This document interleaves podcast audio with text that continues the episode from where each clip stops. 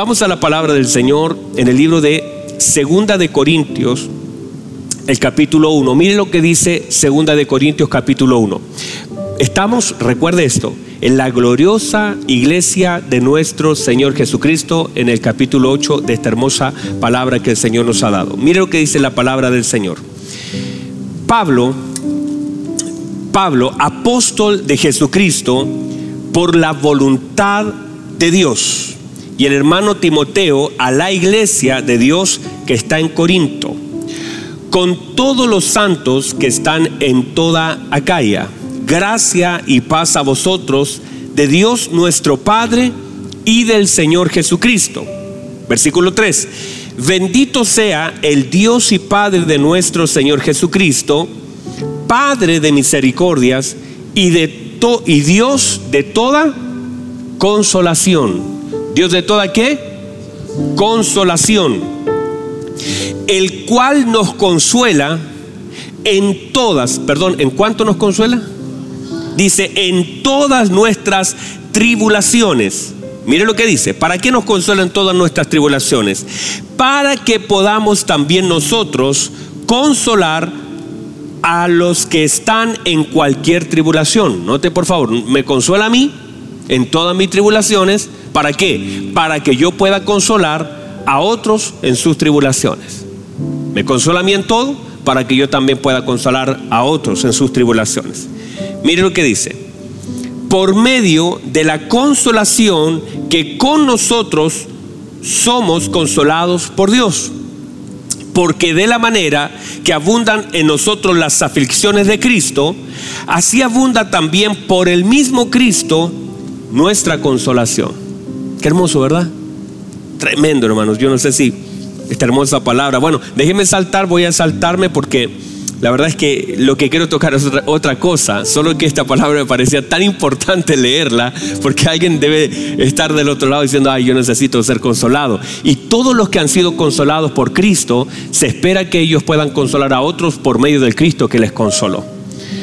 Ahora, mire lo que dice, vamos a ir a al versículo es que en realidad tenía una lista de versículos que quería leer, pero usted léalo por favor completo, porque esto le va a bendecir. Pero el, el capítulo 2, que es donde me voy a centrar en este momento, dice lo siguiente, capítulo 2, versículo 1. Esto pues determiné, diga conmigo, determinación. Desde el día domingo pasado cuando fui a San Vicente y el día miércoles que prediqué en Temuco, he comenzado a hablar acerca de la determinación. Y quiero comenzar y seguir dándole secuencia a eso en relación a la iglesia. Dice esto, esto pues determiné para conmigo. Esa es una determinación de él. No ir otra vez a vosotros con tristeza. ¿Cómo fue antes? Él fue con tristeza. Y él propuso ahora, determinó no ir con tristeza. Porque si yo os contristo, ¿quién será luego el que me alegre sino aquel que yo contristé? Y esto mismo os escribí para que cuando llegue no tenga tristeza de parte de aquellos de quienes me debiera gozar, confiando en vosotros todos que mi gozo es el de todos vosotros, porque por la mucha tribulación, note por favor versículo 4, porque por la mucha tribulación y angustia del corazón os escribí con muchas lágrimas, no para que fueseis contristado, sino para que supieseis cuán grande es el amor que os tengo. Muy bien, la palabra del Señor. Tremendo, ¿verdad? Bueno, déjeme, déjeme entrar en, el tema. Eh, solamente a modo de introducción, el libro de Primera de Corintios, ¿cierto? Nos relata, eh, Pablo es el fundador de la iglesia en Corintio, en Corinto, y en ese lugar ah, abundaba, ¿cierto? Todo lo que era lo que hablamos del espíritu de Grecia, los griegos. ¿Cierto? Con mucha elocuencia, con mucha, eh, amaba la elocuencia, como también sabemos la filosofía y todo lo que eran los debates, los pensamientos, ellos amaban, pero abundaban en temas morales, una cosa impresionante. Ahora, en relación a eso, aparece un hombre llamado Apolos, que era un hombre que era poderoso, dice la escritura en palabra, y que ustedes seguramente muchas veces han escuchado de él. Y la iglesia de Corintio entra entonces en una división, hablando acerca de quiénes son de Apolo y quiénes son de Pablo, porque algunos se identificaban con la elocuencia que tenía Pablo, a lo cual dice la escritura en Corintios, el apóstol Pablo a él mismo se llama un poquito disminuido en su parte física con debilidad me presenté delante de vosotros. Entonces, claro, al comparar a Apolo, un hombre elocuente de un porte italiano, un hombre impecable, y el apóstol Pablo que llegaba todo débil, todo machucado, ¿verdad? Con todas las prisiones. Ellos hacían la comparación y como tenían una, un culto a la belleza, a la elocuencia, ellos se comenzaron a confundir. Y entonces la primera carta a los Corintios intenta tratar problemas morales también problemas de orden. El apóstol Pablo enseña quién es, es Pablo, quién es Apolo, sino colaboradores del cuerpo de Cristo, ¿verdad?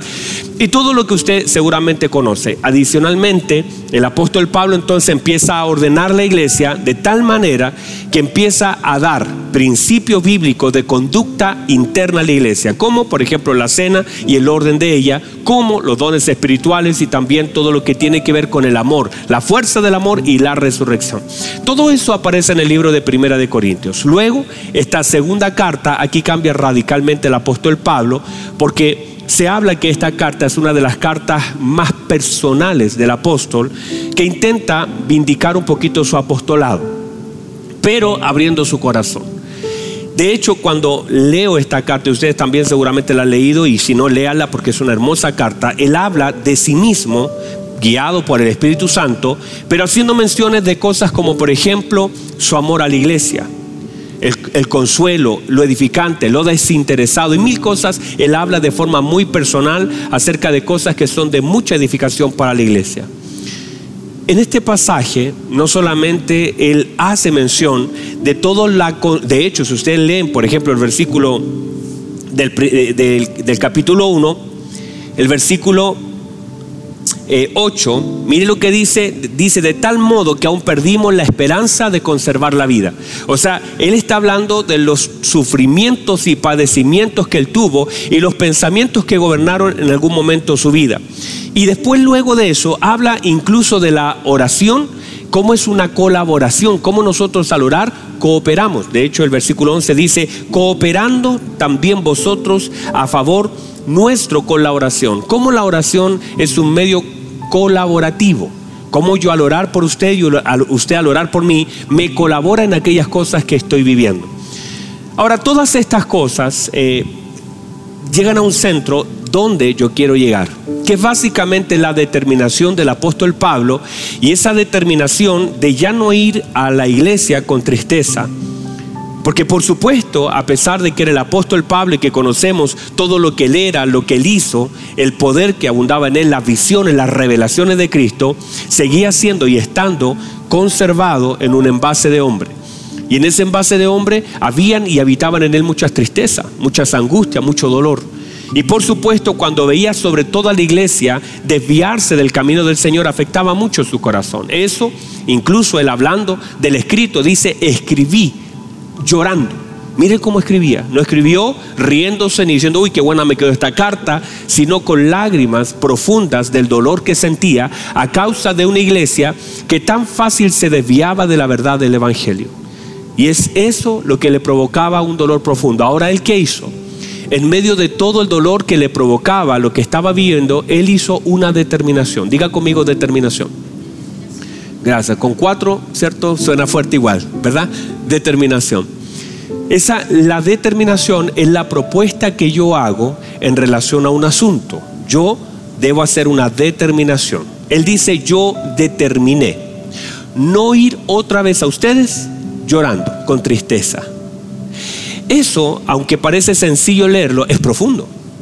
Porque todo hombre de Dios y todos nosotros los que estamos aquí, que no somos muchitos, somos un puñadito de personas, pero ya cada uno de nosotros, más todos los que están mirando y mirarán luego, deben entender que la Biblia, así como Job y tantos otros pasajes, hablan de las determinaciones, que son básicamente las propuestas que hago en relación a una conducta. Una determinación es algo pensado, no es algo casual, no es una decisión casual, es algo elaborado, pensado. Ahora, toda determinación y la iglesia debe operar, y lo dije en algún momento, en cinco cosas importantes dentro de muchas otras, pero comencé a hablar de cinco, de las primeras cinco cosas importantes que la iglesia debe operar. Número uno, debe operar en conocimiento, que es la base de muchas otras cosas, el conocimiento. El conocimiento que nosotros tenemos del Señor como el conocimiento que el Señor tiene de nosotros. Note por favor que el Señor hablando en Mateo capítulo 7, hablando del árbol, dijo, por sus frutos, ¿cómo es? Por sus frutos los conoceréis.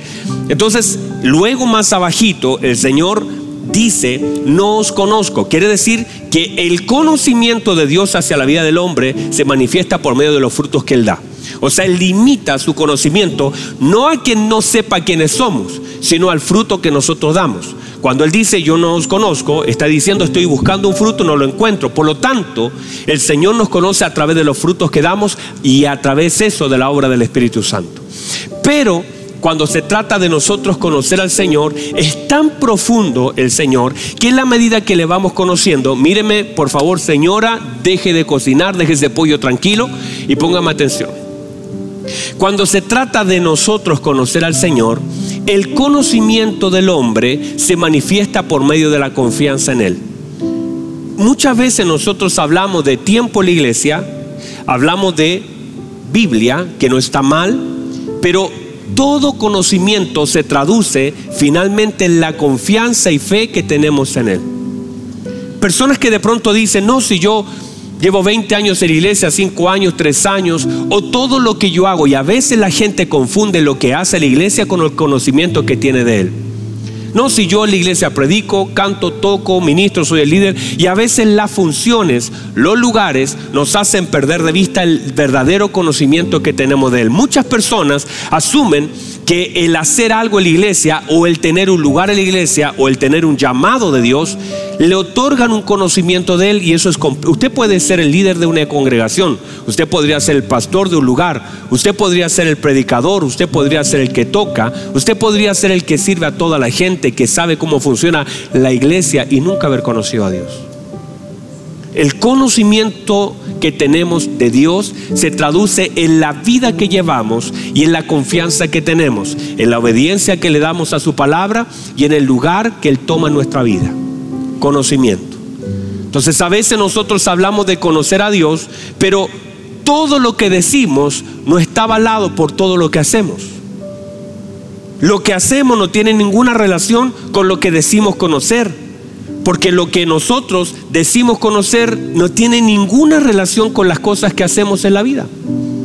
Entonces no es si lo conoces a través de lo que la Biblia dice de él, que por supuesto es la fuente de toda inspiración. Pero en la vida, ¿cómo se traduce eso? Porque yo puedo conocer pasajes bíblicos que hablen del Señor y nunca conocer nada de Él. Porque es imposible, míreme por favor, es imposible que una persona que diga que conoce a Dios no confíe en Él. Es imposible. Es una persona que diga que yo que conoce a Dios no lo ame. Si una persona dice conocer a Dios y no lo obedece, en realidad no lo conoce. Porque no, no puede una persona decir que conoce a Dios y no está obedeciendo a su palabra. Como es imposible que una persona lo conozca y no confíe en él. Por eso las dimensiones de mi confianza están dadas por las dimensiones de mi conocimiento en la medida que lo voy conociendo, mi fe va creciendo. Esa es la línea. Muchas personas hablan de que no, yo paso mucho tiempo en la iglesia, mucho tiempo paso orando, mucho tiempo paso estudiando. El problema es que eso cómo se traduce. Porque si tú me dices que pasas mucho tiempo conectado con el Señor, ¿Cuál es el incremento de tu fe? Porque mi fe tiene directa relación con mi conocimiento, porque en la medida que lo voy conociendo, más confianza tengo en Él. Porque en la medida que yo voy conociendo, por ejemplo, yo sé lo que puedo esperar de mi hijo. Me puede sorprender, pero sé lo que puedo esperar. Sé que lo voy a tener que levantar para que se eh, coma, sé que lo voy a tener que empujar para que se bañe un poco, sé que lo voy a... O sea, como ya lo conozco, sé lo que puedo esperar de él. En la medida que voy conociendo a mi esposa, también sé lo que puedo esperar de ella. En la medida que voy conociendo, no sé, a cada uno de nosotros, yo podría no conocer, por ejemplo, a Jeremy, y, esperar algo distinto por causa de la falta de conocimiento. Pero cuando ya uno va conociendo, en la medida que uno va conociendo, va sabiendo lo que puede esperar, ¿verdad? Yo no me puedo hacer ilusiones, decirle, no sé, por decirle a, a, Jorgito eh, que, sea un Mozart en el piano, porque sé cuáles son los niveles de Jorge, lo conozco, sé hasta dónde llega, podría sorprenderme como tantas veces lo ha hecho con miles de cosas que hace, pero sé hasta dónde llega. Pero no puedo esperar que él haga algo de lo cual yo conozco que él no pueda hacer.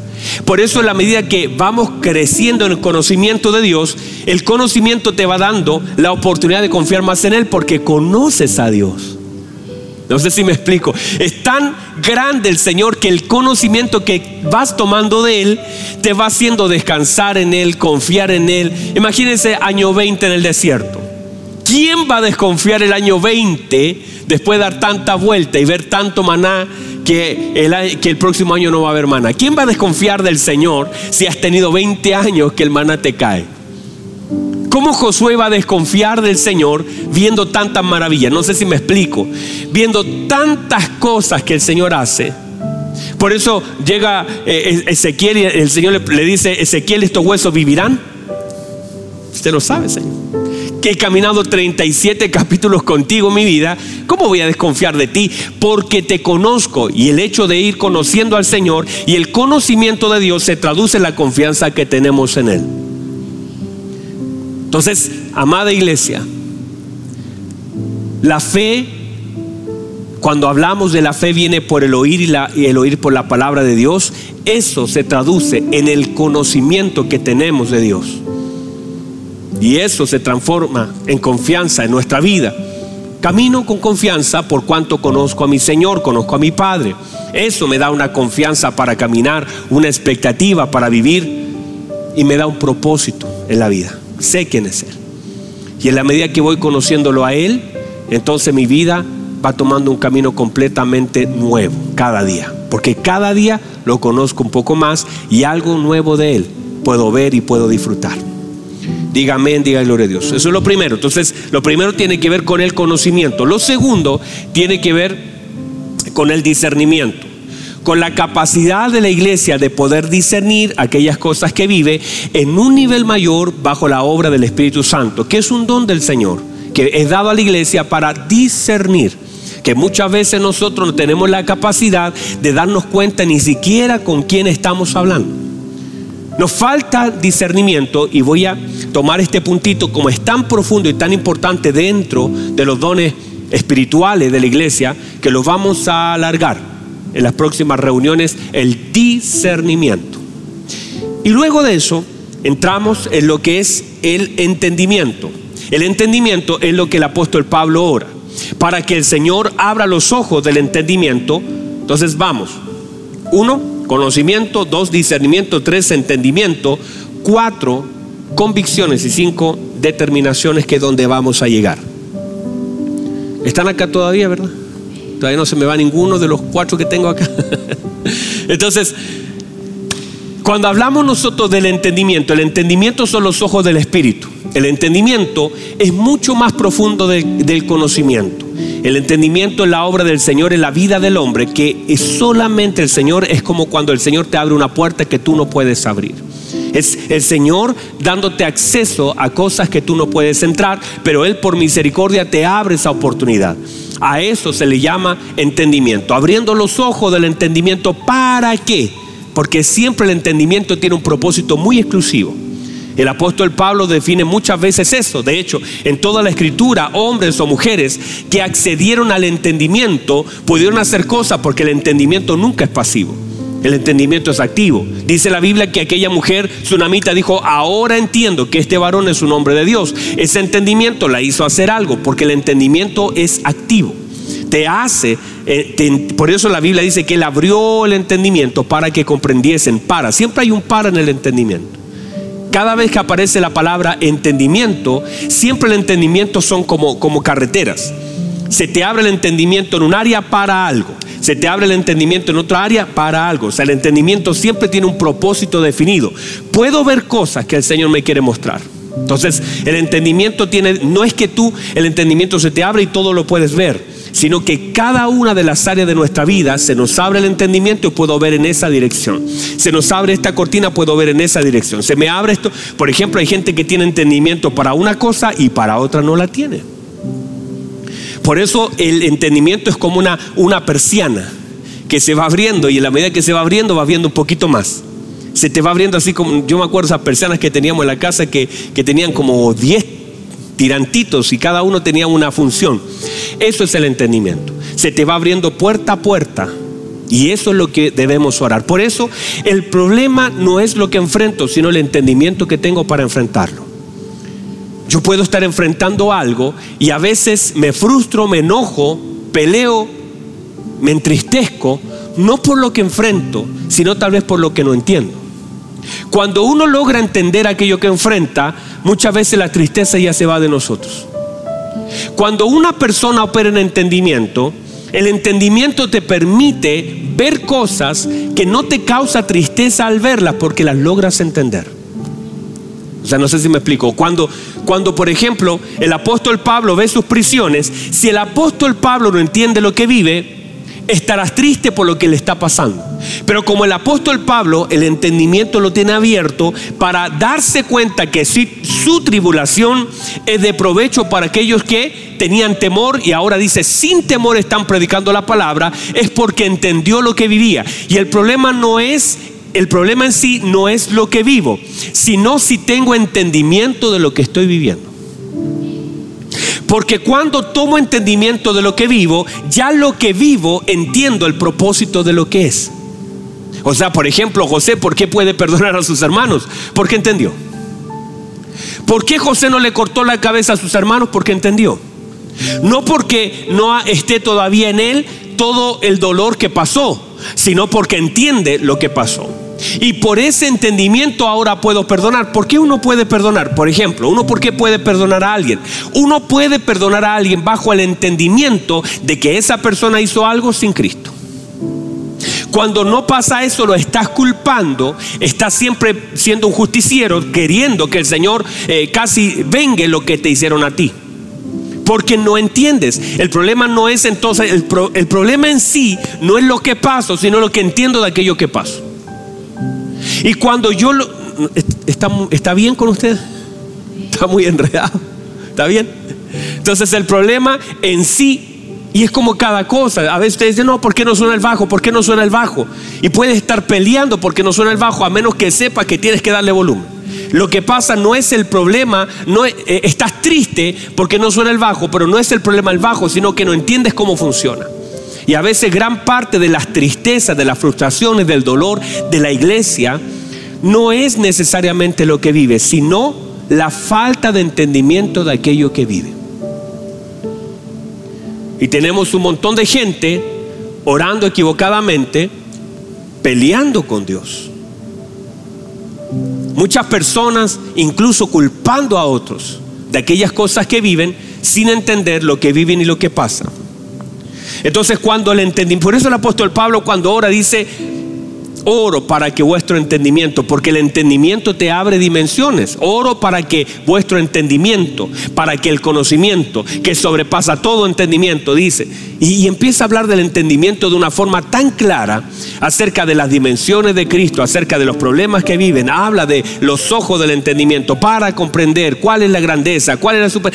Todo lo que tiene que ver con el entendimiento son veredas, son como pisos, como que entras a un piso, abres la puerta, ahora entras a otro piso, abres otra puerta, el entendimiento es eso. Y en la medida que la iglesia sea entendida, por eso la Biblia dice que los hijos de Isaacar, ¿cómo eran?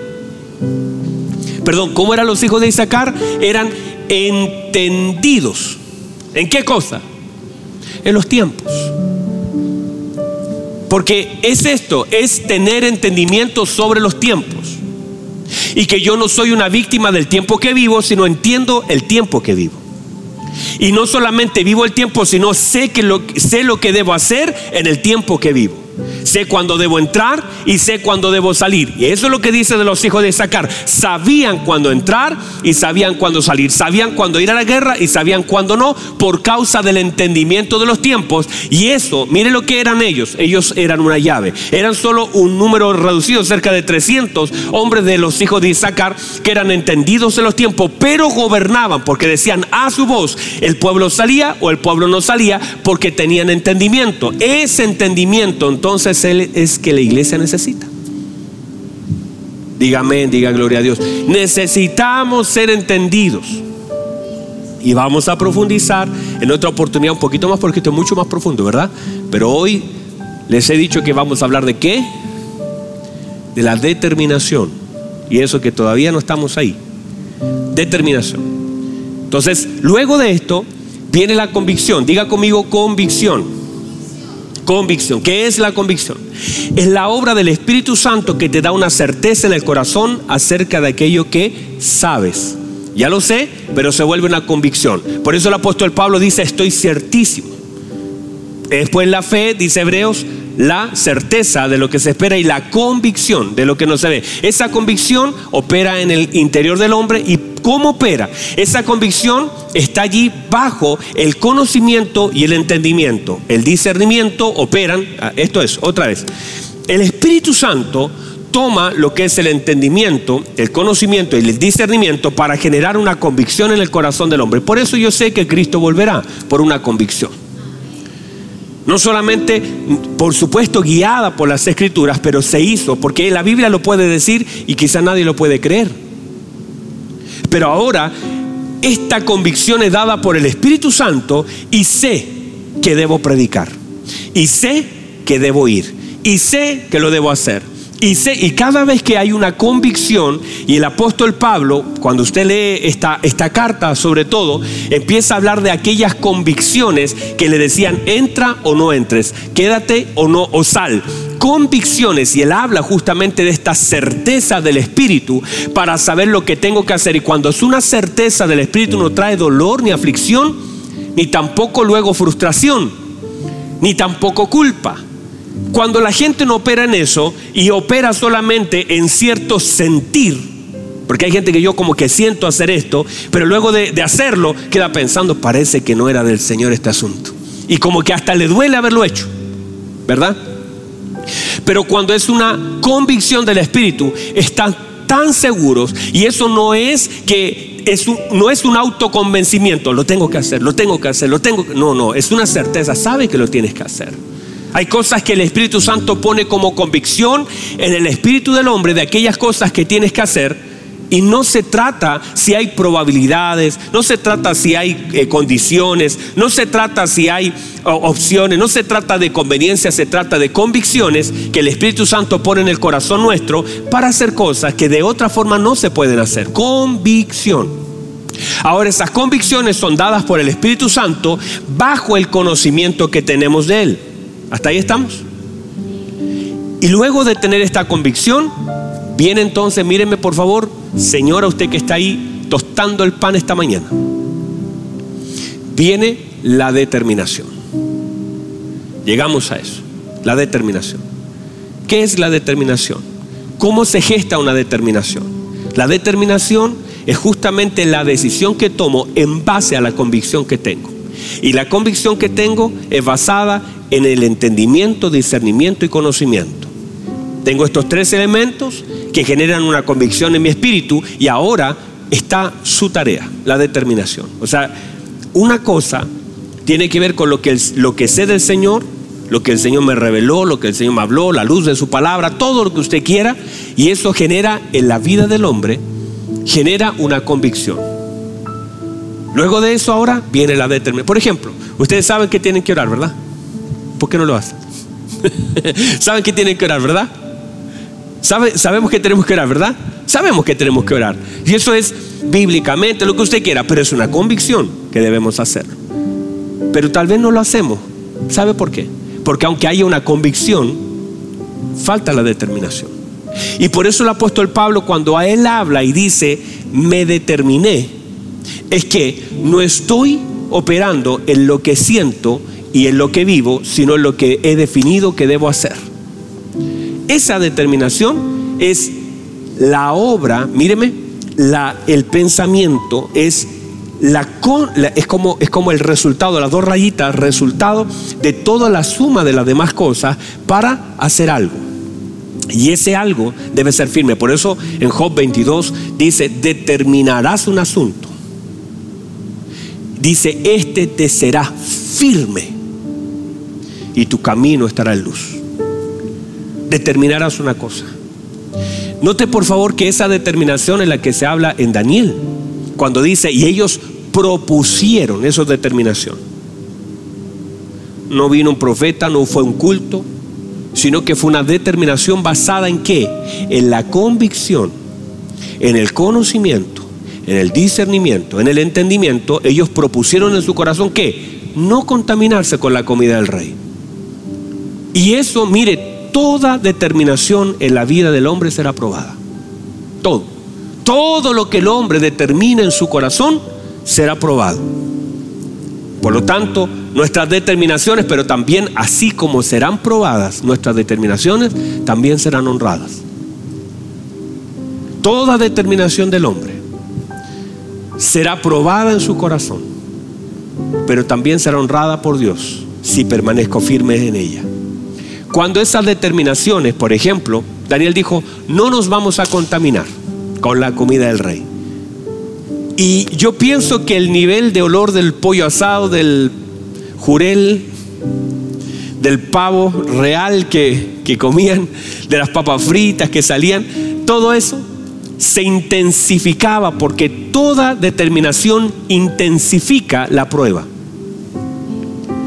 O sea, yo me determino, es lo que le pasó a los hebreos, dice la Biblia que dijeron, no nos vamos a arrodillar. ¿Y qué dijo el rey? Intensifiquemos la prueba, siete veces más.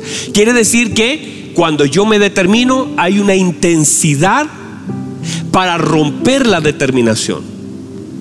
Pero la Biblia dice que ellos mientras estaban determinados, dijeron, no nos vamos a arrodillar. Y echaba leña, y echaba leña. Dijo, no nos vamos. O sea, aunque se intensifique el fuego, estamos determinados a no doblar nuestras rodillas. Porque toda determinación será aprobada, pero también será honrada.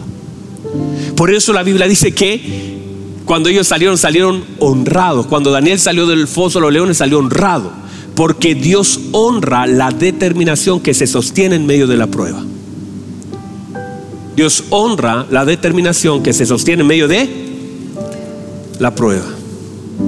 Entonces, determinar. Diga conmigo determinación.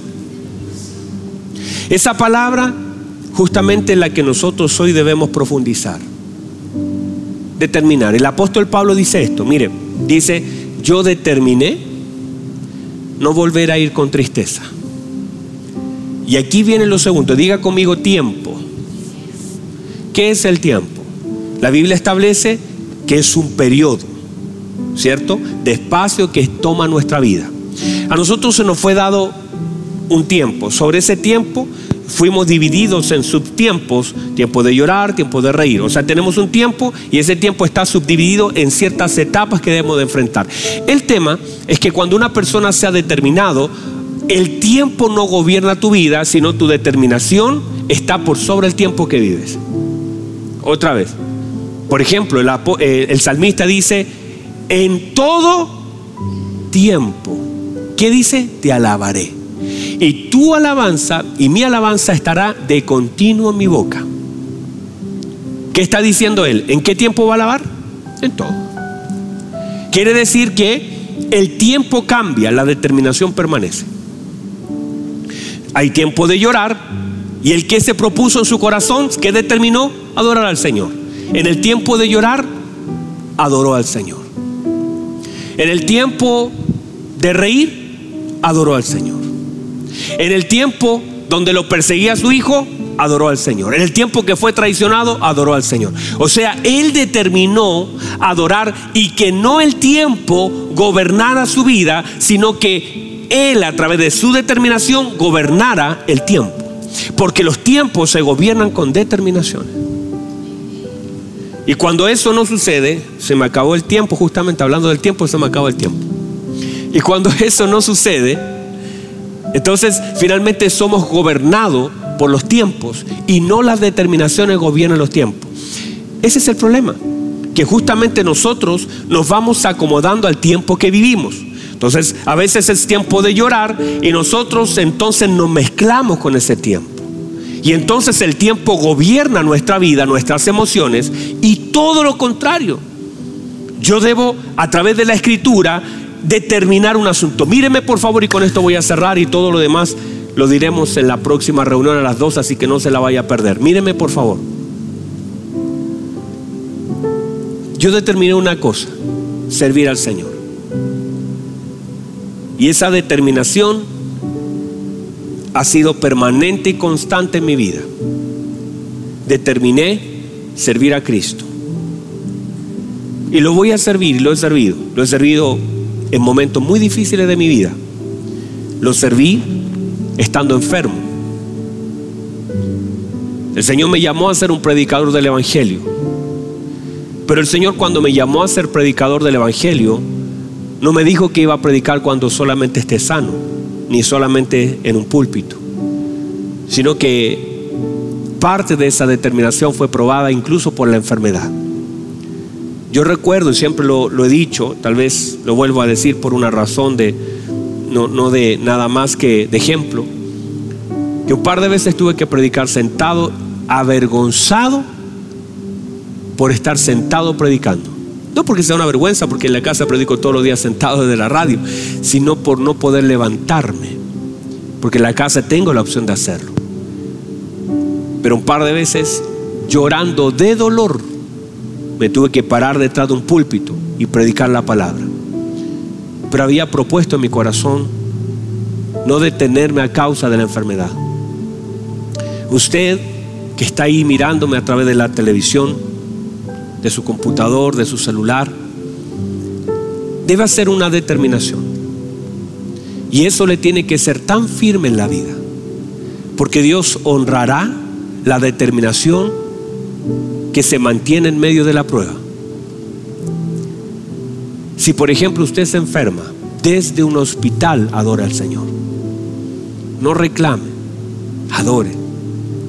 Si el día de mañana todo se va de sus manos. Se termina el dinero, se termina el trabajo, pierde la casa, pierde el auto.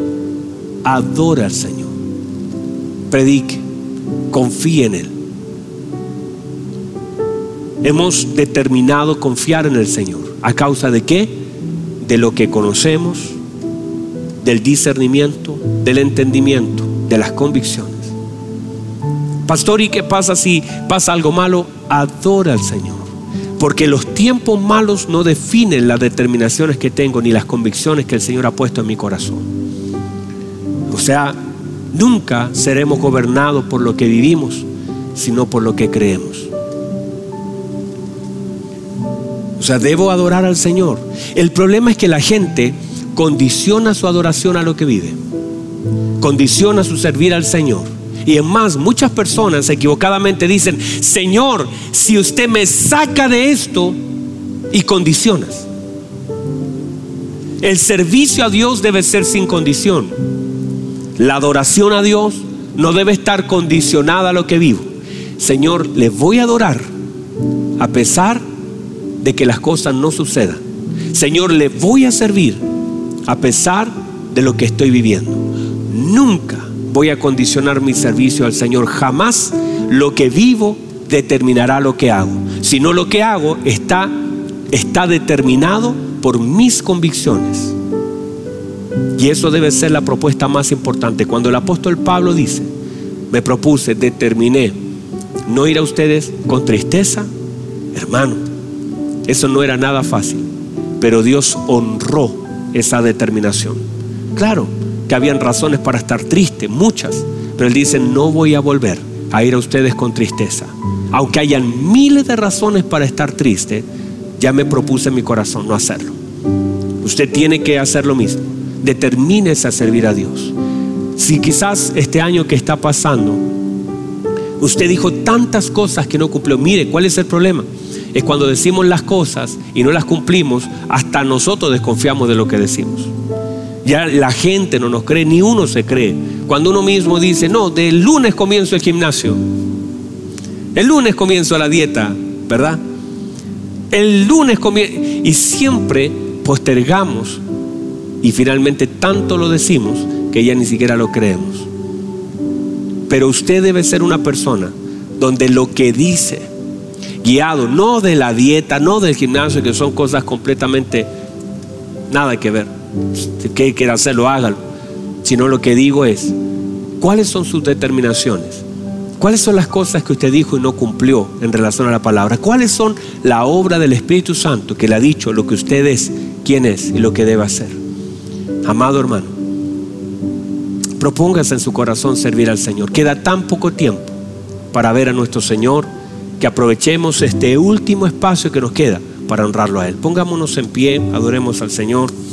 Se nos fue el tiempo, pero lo bueno es que tengo dos reuniones más para seguir predicando. Vamos a orar, vamos a bendecir al Señor. Levante su adoración. Señor, gracias, gracias, gracias. Vamos, ahí usted está en su casita, bajo predicar, mientras predicamos, la unción del Espíritu Santo fluye. Vamos, ahí está usted. Y el Señor, diciéndole, Señor, cuántas veces dije algo que no hice. Cuántas veces los tiempos gobernaron todo lo que dije quizás no se cumplió. Pero hoy, Señor, delante de su presencia, Señor, como Daniel saliendo del foso, como los hebreos saliendo de un horno, como el apóstol Pablo saliendo de una barca, de un naufragio, así, Señor, queremos salir honrándole a usted. Señor, usted honrará aquellas determinaciones que permanecen en nosotros en medio de la prueba. Saldremos de la cisterna, saldremos de la cárcel, saldremos de los procesos, pero no es solamente salir de ellos, sino tener determinaciones que se sostengan en medio de los procesos, convicciones que sean sólidas. Vamos, amada iglesia, tú que estás ahí quizás atendiendo esta bendita palabra. Recíbala, recíbala, recíbala. Diga, Señor, tal vez he sido tan débil en tomar decisiones. Tal vez todo lo que he dicho, nada de lo que he dicho lo he cumplido. Vamos, dígale algo al Señor. Oh Señor, Señor, su palabra, su palabra, su palabra.